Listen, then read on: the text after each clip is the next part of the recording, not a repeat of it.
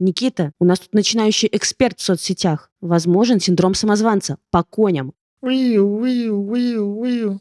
Всем привет! С вами мы расстались за микрофонами. Никита Савельев. И Анастасия Ершова. Сегодня обсуждаем, что же нам мешает проявляться и заявлять о себе в соцсетях. Надо ли вообще всем вести красивые, экспертные, невероятно успешные блоги в Инстаграме, или можно отстать от себя уже? Эта тема появилась из слияния двух интересующих нас сейчас тем. Во-первых, мы готовим к запуску пятый поток курса по самооценке. Если вы давно нас слушаете, то наверняка помните такой. Это наш самый большой и самый популярный курс. Подробнее пока не расскажем, но в описании дадим ссылку, что-то подробнее будет. И второй темы — это личные боли, развитие собственных аккаунтов в социальных сетях, требования к самим себе, ожидания от самих себя. Все, что у нас болит, мы попробуем обсудить в этом выпуске.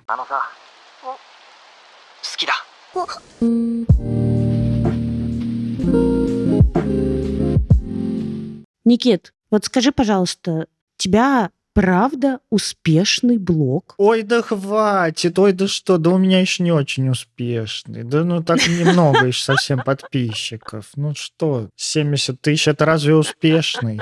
Урок, как себя обесценить? Ну, в общем, Никит, что тебе было самое сложное вообще? В том, чтобы предъявляться, проявляться, может быть, принимать свой реальный масштаб. Ну вот я не шучу, когда говорю о том, что я не считаю свой блог успешным, свои видосы успешными. У меня тоже есть какая-то идея о том, что успешность — это шоу ЧБД, когда там миллионы просмотров, или Мистер Бист, ну это вообще за предел какой-то. Из русскоязычной э, медиа-тусовки Антона Шестуна своими проектами. И по сравнению с ними-то я вообще не ощущаю себя успешным. Это правда. Более того, в последнее время я себя еще меньше ощущаю успешным, потому что, когда я был на Бали, меня там чаще узнавали, чем в Москве. Последний раз, мне кажется, ко мне кто-то подошел осенью 23 года, и то не из-за Инстаграма, а слушатель подкаста и поблагодарил за подкаст. Поэтому определенно у меня есть сложности с принятием. Не то чтобы я совсем не признаю, я как бы признаю, я знаю, у меня правда успешные в плане, например, той же самой статистики, мои видео набирают практически всегда просмотров больше, чем у меня подписчиков есть. Это для меня критерий такой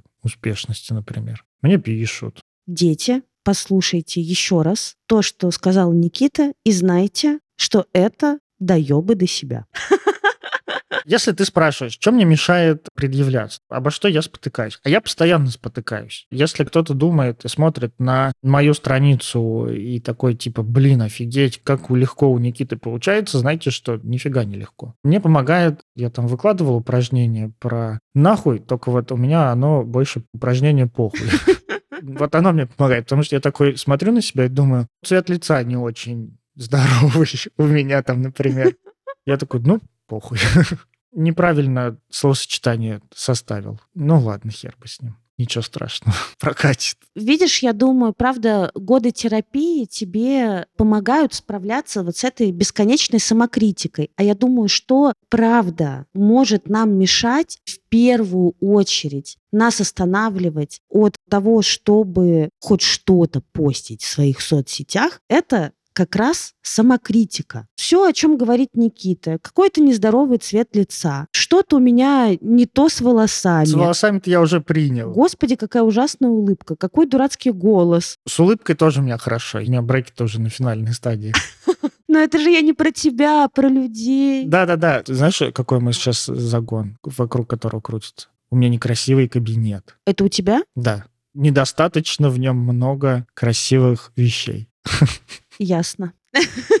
Окей. Возможно, когда-нибудь я сниму какой-нибудь ангар, волью туда пару миллионов денег, чтобы закупить красивой мебели, красивых предметов декора, поставлю там красивый свет, и вот тогда я начну такое снимать. В скобках нет. Конечно же, нет, не начну. В общем, все эти завышенные ожидания от себя конечно, будут нас тормозить. Хорошее упражнение «похуй» или «нахуй», которые Никита советует использовать. Но я думаю, правда ли вот так вот легко их использовать, если у тебя не почти 8 лет терапии за плечами, как у тебя, Никита? Вот мне кажется, нет. Мне кажется, останавливать внутреннюю критику — это навык. Да, я согласен. Они так просто не помогают. Вот навык работать с самокритикой, он очень полезный. И есть минус в том, что ну, его надо долго нарабатывать. Но есть плюс в том, что его можно наработать. И меня просто бесит вот эти вот все истории, блин, успешного успеха. Посмотри, это легко. Просто выстрои воронки продаж и продавай на 3 миллиарда космических долларов, которые в 7 миллиардов круче, чем э, американские доллары, уже сегодня. Понимаешь? Просто используй упражнение «похуй» и все. И ты сможешь делать контент. А я думаю, что не все так просто, к сожалению. Потому что иначе мы бы все бы вели блоги, все бы там выкладывали, продавали друг другу и летали на ракетах в перерывах между рилсами. Ну вот смотри, мне кажется, внутренняя критика подпитывается несколькими вещами. Во-первых, критиковать самих себя мы учимся с детства. Все-таки не само приходит, это не изначально заложено в нас. Это первое.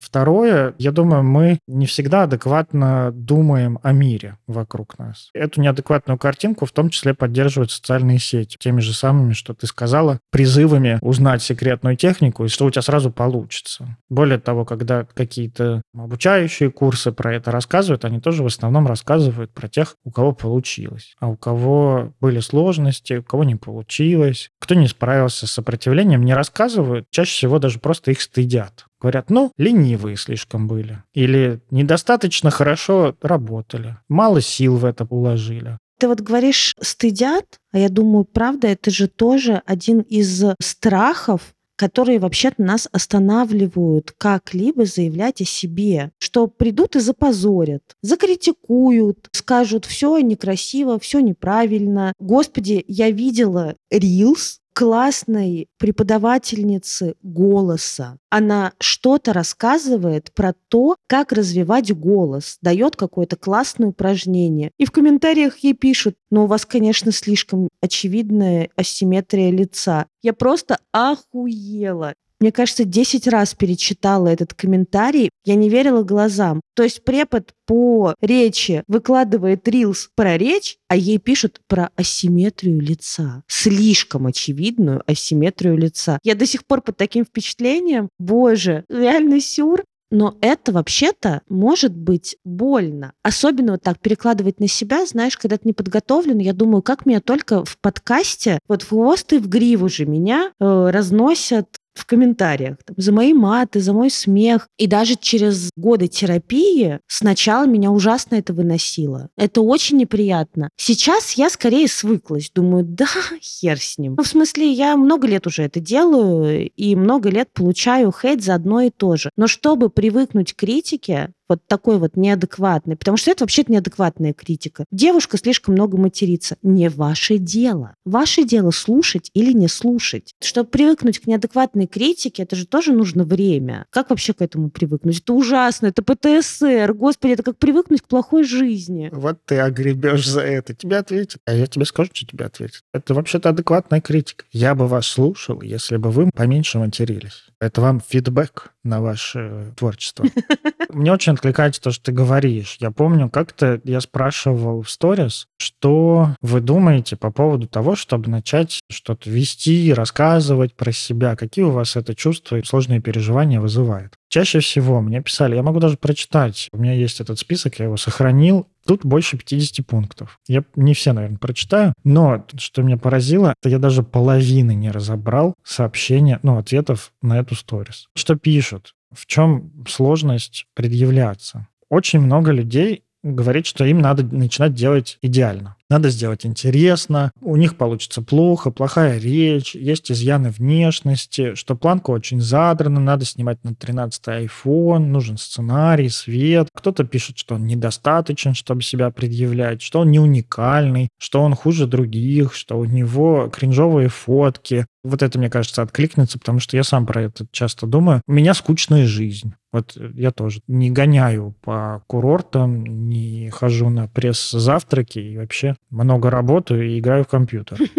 Я тут недавно подумала, что вообще-то у меня и на Бали довольно скучная жизнь. Я тоже много работаю. Говорит человек, который с утра на серфинг, потом, значит, в кафе с подругами, потом, значит, зум по новому проекту. Короче, вот так вот, да-да, скучная жизнь. Понимаешь, для меня-то это уже привычно. Я думаю, я два года на Бали. Я два года с утра на серфинг. Вот э, сегодня было весело. Мы первый раз ходили на падл с Пашей учиться. Падл теннис теннис маленькими ракетками через теннисную сетку. Я это говорю к тому, что каждая жизнь, когда ты ее живешь, кажется обыденной. Я не думаю, что люди, у которых какой-нибудь свой бизнес-джет, и они им летают, такие думают, о господи, какая интересная жизнь, я в бизнес-джете. Нет, они такие, Светочка, секретарша моя, закажи бизнес-джет. Светочка, опять ты? Опять этот сраный бизнес-джет, опять тут что-то сломалось, опять за него платить. Как совсем все, к чему мы привыкаем в жизни, кажется нам обыденным и скучным. Только совсем не значит, что это будет обыденно и скучно для других людей. Да, таким образом мы обозначили первую проблему, мне кажется, с которой стал сталкиваются люди, которые хотят как-то про себя рассказывать в социальном медиапространстве. Это ощущение себя недостаточными. Вот идет она, во-первых, из привычки себя осуждать, которая растет из детства. Нас очень много осуждали. Мне, например, говорили, что я недостаточно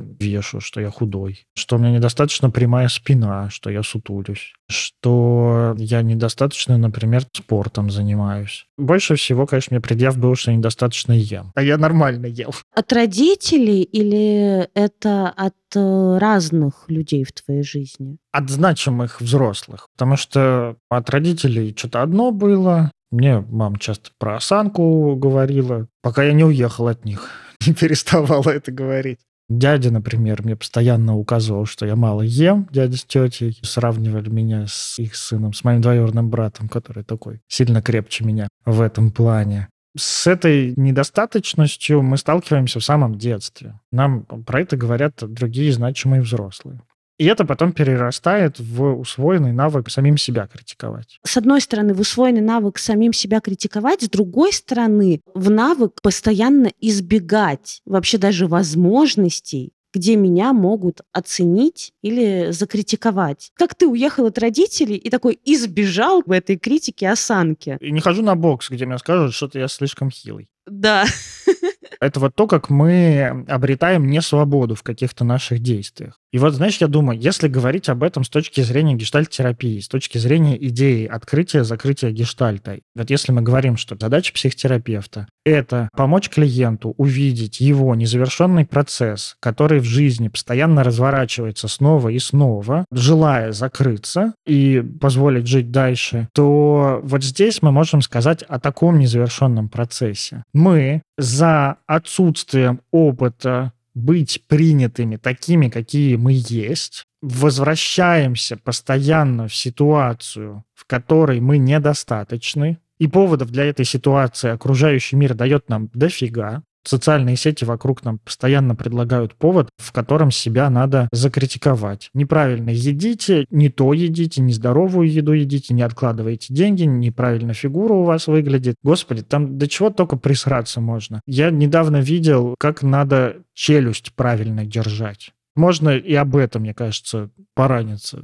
У меня еще и челюсть неправильная. Господи, боже мой. Все у меня не так. Брови у меня не такие. И мы попадаем в эту вот постоянно ситуацию, где мы недостаточно хороши, в надежде, что вот там мы получим вот это вот признание, что все с нами хорошо, все с нами в порядке. Прям как название нашего курса по самооценке. И тогда как будто бы вот та ситуация из детства, вот эта вот первоначальная какая-то, она завершится. Даже не то, что завершится, а перепишется. И тогда вот если думать про это с точки зрения такой гештальтистской истории, то на пути вот к этому, в кавычках, самоисцелению мы вспоминаем прошлый опыт критики нас и не пробуем переписать его, а признаем, что было так, закрыли и учимся жить дальше. То, что ты говоришь, очень важно еще с одной стороны. Как раз про поддержку.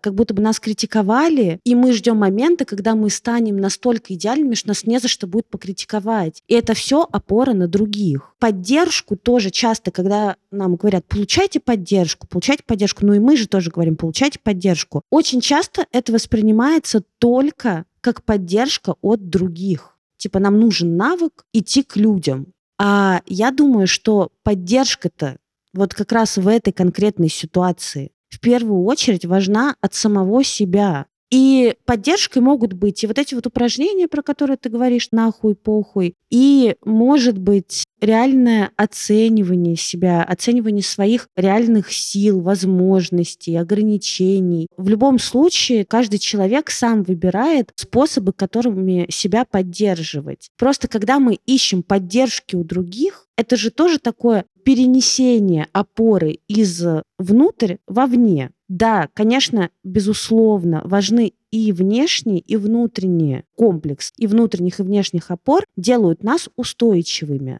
Но когда мы только ищем поддержки у других в наших решениях. А нравится ли тебе это платье? А достаточно ли смешной рилс? Как ты считаешь, такую фотографию можно выкладывать или нельзя? Это все равно такая опора на других. Так же, как и с критикой. То есть мы усвоили критику от других, а теперь мы пытаемся от других получить поддержку. Вместо того, чтобы выстраивать внутри ощущение, что я нормальный, я нормальная, мне можно проявляться и рассказывать о себе. Мне очень нравится твоя идея о том, что на одной опоре со стороны других далеко не уедешь, нужна опора еще и на себя. Свою мысль хочу немножко развить тоже про поддержку. Поддержка ведь в разных местах бывает. Объясню, что я имею в виду. Вот если мы живем с усвоенным знанием, что мы недостаточны, с усвоенным из какого-то очень раннего опыта, чаще всего родительского или от других э, важных взрослых, мы усваиваем знания и переживания себя недостаточными, что надо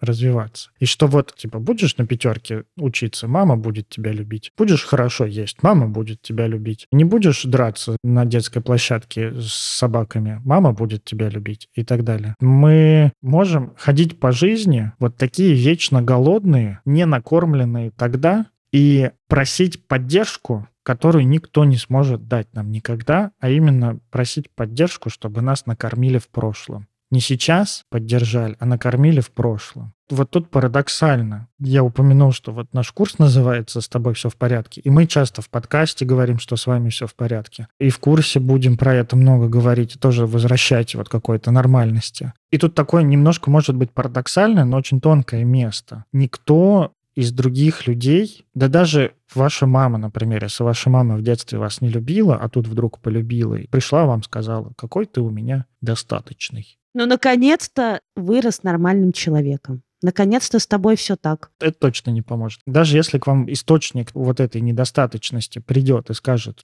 я передумал, ты достаточный, это никогда не закроет вам той недостаточности в прошлом. Ну, которую вы пережили и усвоили. Да, да, да. Здесь единственный, мне кажется, способ с этим справляться, это то, что называется взросление мне нравится вот эта идея, что взросление — это не когда я вырос и купил себе велосипед, которого у меня не было в детстве, а когда я вырос и признал, что у меня никогда в детстве не было велосипеда, мне его никогда не покупали. Смирился с этим. Не смирился, а признал. Признал и остановил попытки исправить прошлое. А это разве не называется смирением?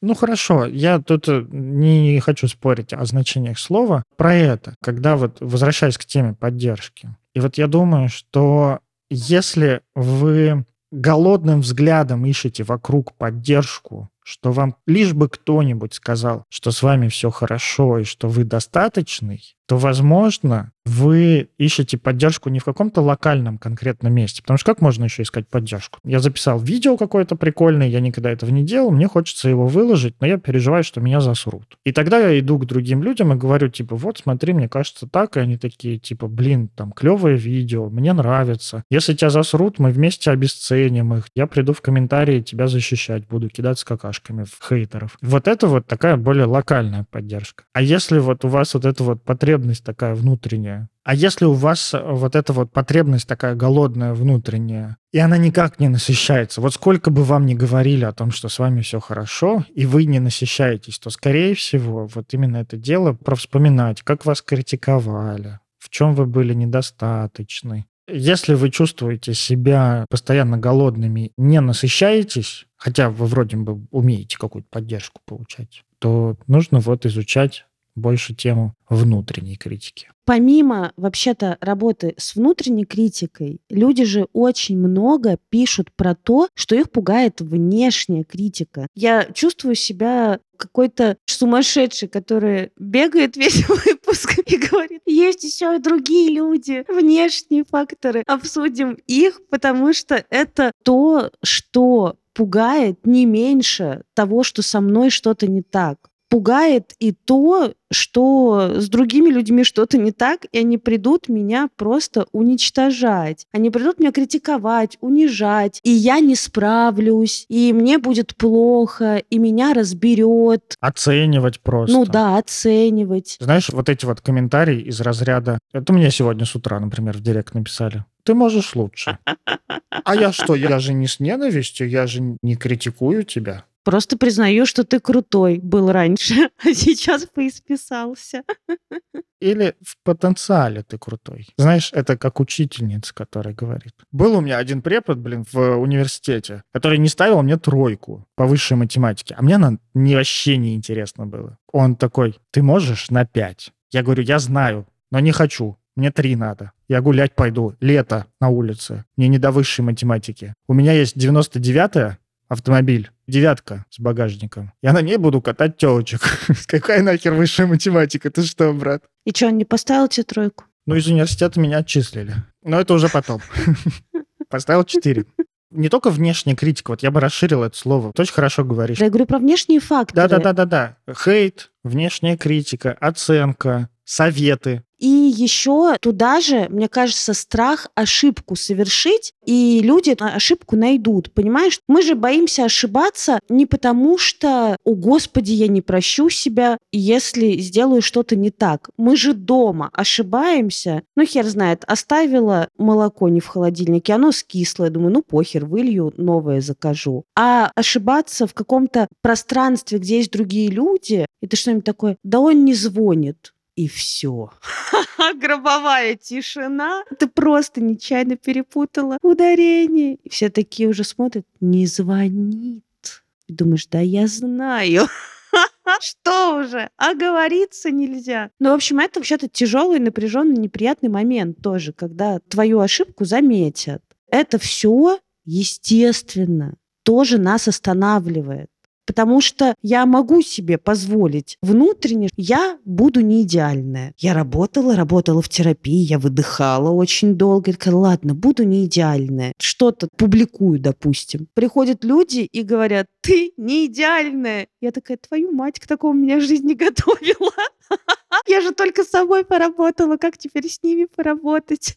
Понимаешь, о чем я? Да. Здесь тогда что нам надо? У меня есть ответ э, такой уже довольно социально одобряемый и неприятный. С какого начать? Сначала надо метком приманить. Тогда очень легко это все ляжет сейчас. Границы, блин. Работа с внешним — это границы. Это выстраивание собственных границ. И это осознание собственных границ вообще. Где заканчиваются границы моей личности. А знаешь, что неприятное? Неприятное то, что там, где заканчиваются границы моей личности, начинаются ограничения моей личности. Это то, что я не могу. И только границы плюс ограничения и признание своих ограничений дает нам понять наш реальный размер. У всемогущих нет границ всемогущих не существует.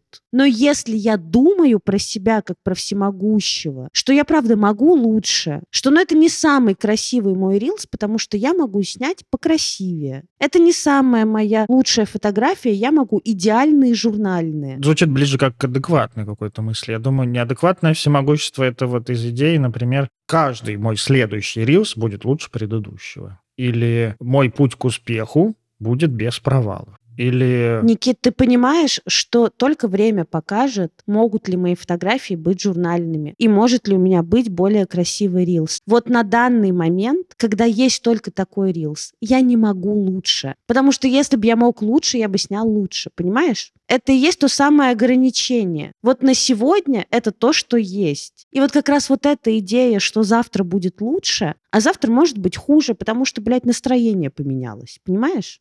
Без блядь. Я без блядь, ты надоел. Мы поссоримся сейчас. Мы уже поссорились, ты понял? Ага. Да? Ты понял. Ограничения. Вот это неприятный пункт. Очень по-христиански звучит. Мне прям нравится. Да ты только что, когда я говорила про ограничения, такой, да нет, это все реально звучит. Можно снять и покрасивее, и можно и фотографии пожурнальнее. В этом месте я имел в виду, например, там свой опыт. Я когда что-то выкладываю, и когда я говорю о том, что я могу сделать лучше, я реально это имею в виду. Это не вымысел и представление о моем всемогуществе. Представление о моем всемогуществе, вот в моем случае, например, оно про то, что я всегда буду с одним и тем же энтузиазмом, с высоким энтузиазмом делать контент. У меня всегда будут офигенные темы, которые будут залетать. Такие ультимативные истории. Вот это вот про больше мне про всемогущество. Понимаешь, это разные сферы ограничений. И как раз маленькие ограничения гораздо сложнее признавать. Ну, условно, что не каждый может открыть бизнес. Вот не каждому дано способностями. Не каждому дано способностями стать айтишником. Больно, да? больно делаю, очень больно.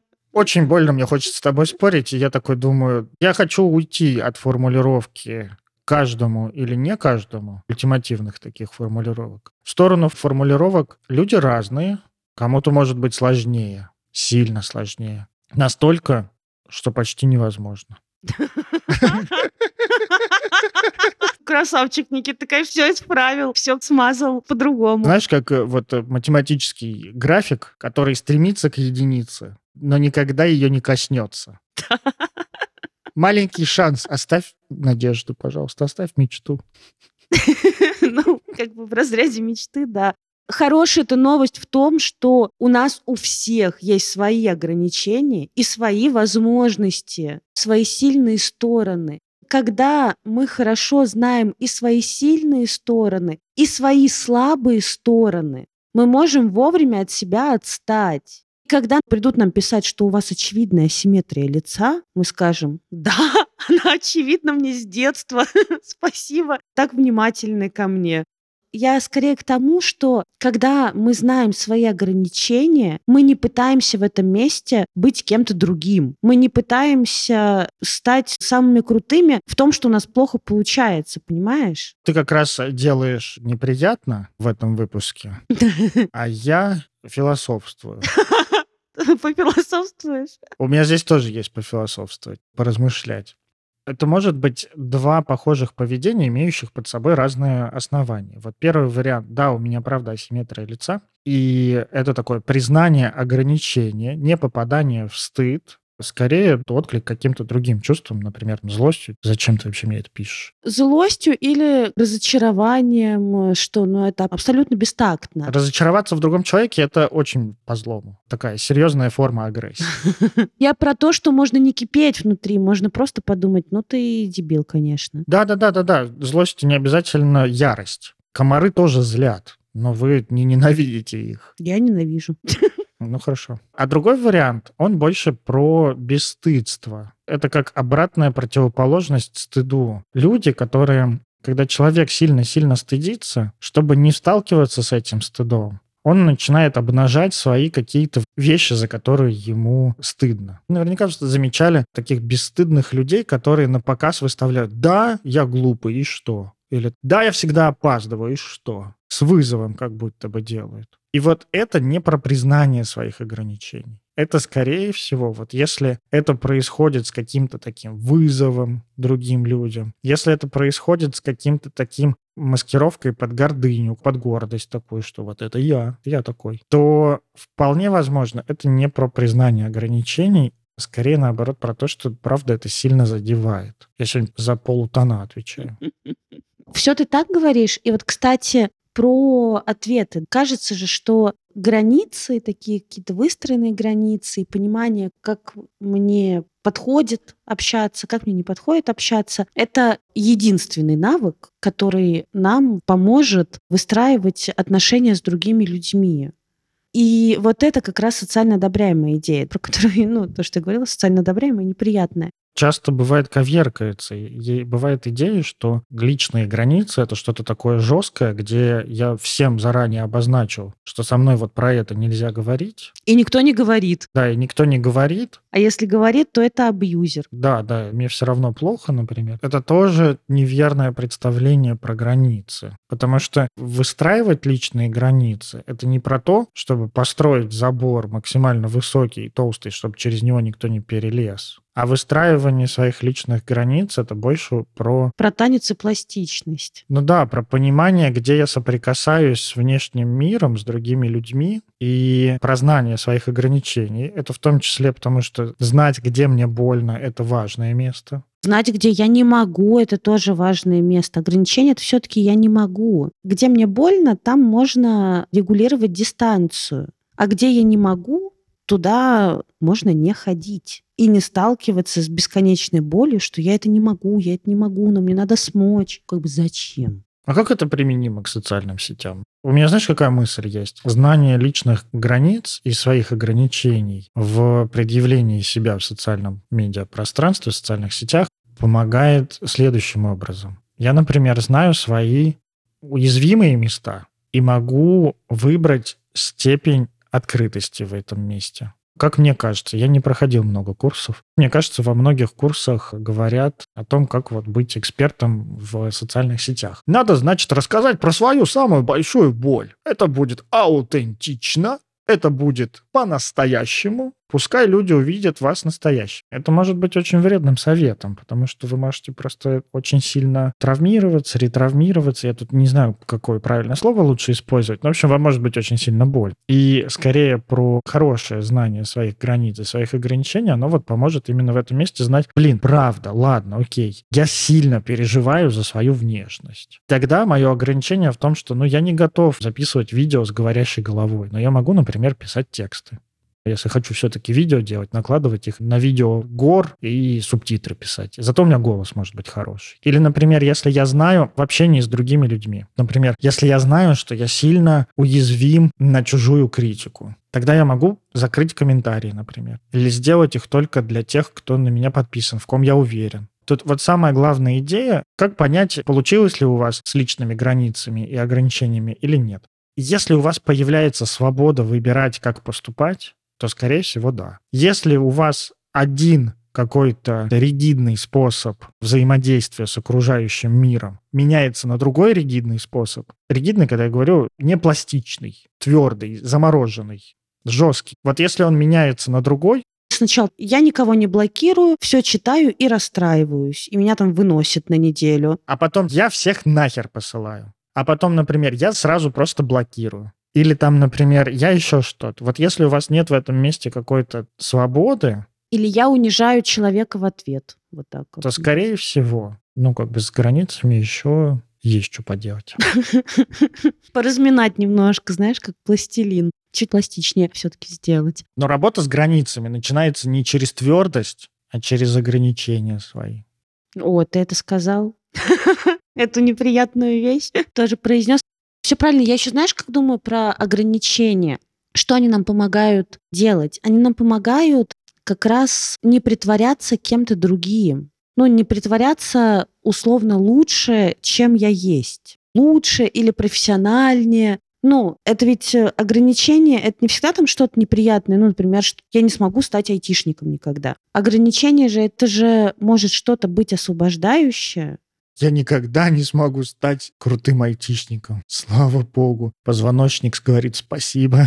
Да нет. Например, у меня три года опыта работы в какой-то сфере. Это же тоже ограничение. Я точно не знаю всех нюансов, как человек, который 20 лет в этой сфере проработал. Но три года в одной сфере делают меня человеком с определенным э, количеством знаний и навыков.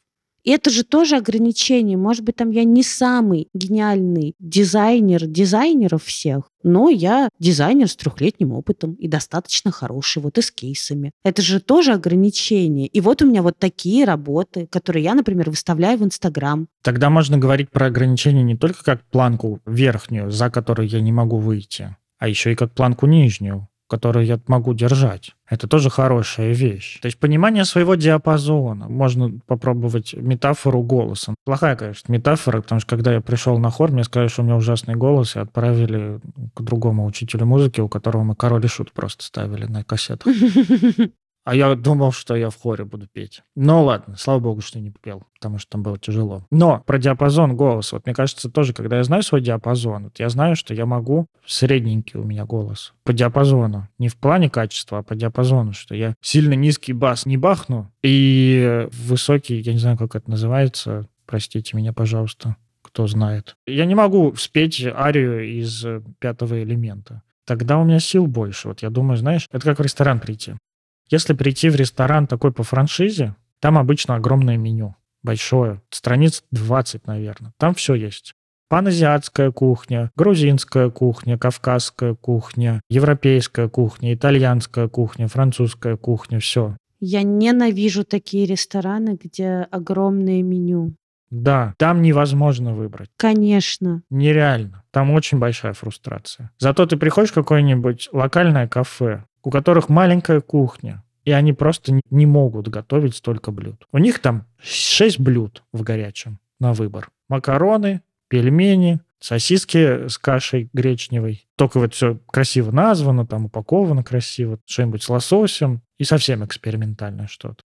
И ты понимаешь, вот сегодня я бургер ем. Там сильно проще выбрать. И вот в ограничениях, я думаю, точно так же. Зная свои ограничения, тоже это помогает сильно не распыляться. Конечно, ты хорошо представляешь свой объем, сколько ты можешь и сколько ты не можешь. Как бы хуже чего-то не можешь и лучше чего-то не можешь. Так вот сейчас э, все люди, которые пришли на этот выпуск, прочитав название и думая, что сейчас мы расскажем секрет, что надо с собой сделать, чтобы наконец-то было легко выкладывать что-то в социальные сети, такие типа, блин, а я-то что-то у меня, похоже, ограничения тут в этом месте. Я что-то не очень люблю видео записывать. И как жить? Ну, нормально. Фотки ебашить. Тексты. Если не фотки, не тексты, не видео. Может быть, какая-то другая социальная сеть. И это же тоже признание и своих ограничений, и своих возможностей. Может быть, правда, мне вот как раз нравится писать тексты, а фотографироваться не нравится. И для этого отлично подходит Телеграм, Фейсбук, или если я понимаю, что я не 20-летний красивый модельной внешности человек, а 40-летний скуф. Никит, ты ужасный. Ты позоришь, стыдишь людей. Ладно, не, я не стыжу. Если я понимаю, что я не 20-летняя модель, ну или мужчина-модель. Вебкам-модель. Я раньше очень надеялся, что у меня будут фотки, как у Джейсона Стэтхэма. Я только недавно понял, что нет, не будут. Но облысеть шанс есть. Облысеть всегда есть шанс. То есть, ну, какая-то часть, возможно. Проблема в том, что даже если я облысею, у меня не получится, как у Джейсона Стэтхэма.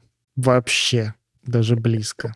Просто когда я пытаюсь сделать серьезный взгляд, такой суровый, как у него, у меня получается очень грустный взгляд, как будто я, знаешь, познал всю горечь этого мира. Ну, не на своем опыте, а типа вот смотрю в душу и плачу внутри. Ну, не в свою душу, а в чужую душу. Ты идеальная анимешка. Я считаю, это идеальный терапевтический взгляд. Когда человек ко мне приходит и смотрит на меня, а я как будто бы уже с сожалением на него смотрю. Не в плане, что он зря пришел, а в плане, что какая у тебя жизнь тяжелая. И он такой, господи, какая у меня жизнь тяжелая. Это ограничения, правда. Они сильно помогают. Я про образ, что ты скорее из аниме, чем э, Джейсон Стэтхэм. Если бы. Ну вот мне кажется, это две основных вещи, которые мы так разбили на несколько подпунктов, подсистем. Первое — внутренняя критика. Второе — это больше внешнее взаимодействие, внешняя критика, личные границы, собственные ограничения. Из этого всего как раз и растет синдром самозванца, который вот все называют, ну, такое бытовое название. если вам вдруг нужна моя рекомендация. Я очень вам рекомендую не использовать фразу «синдром самозванца» в отношении себя, потому что, как э, любой другой популяризированный психологический термин, как нарциссизм, как э, пограничность и так далее, оно не отражает чувств, которые за этим стоит, и очень часто понимается по-разному разными людьми. Поэтому, когда вы говорите синдром самозванца, вы как бы немножко называете, что с вами происходит. Но если у вас есть возможность конкретизировать, что это значит, может быть, вы правда боитесь критики со стороны других людей, а может быть, ваш синдром самозванца — это какое-то нереалистичное представление о себе, может, еще что-то. Ну, синдром самозванца — это и правда нереалистичное представление о себе. А тут все взаим- взаимосвязано. Хорошо бы конкретизировать, правда, в чем вы чувствуете себя так называемым самозванцем. Да, да. Это очень взаимосвязанные вещи.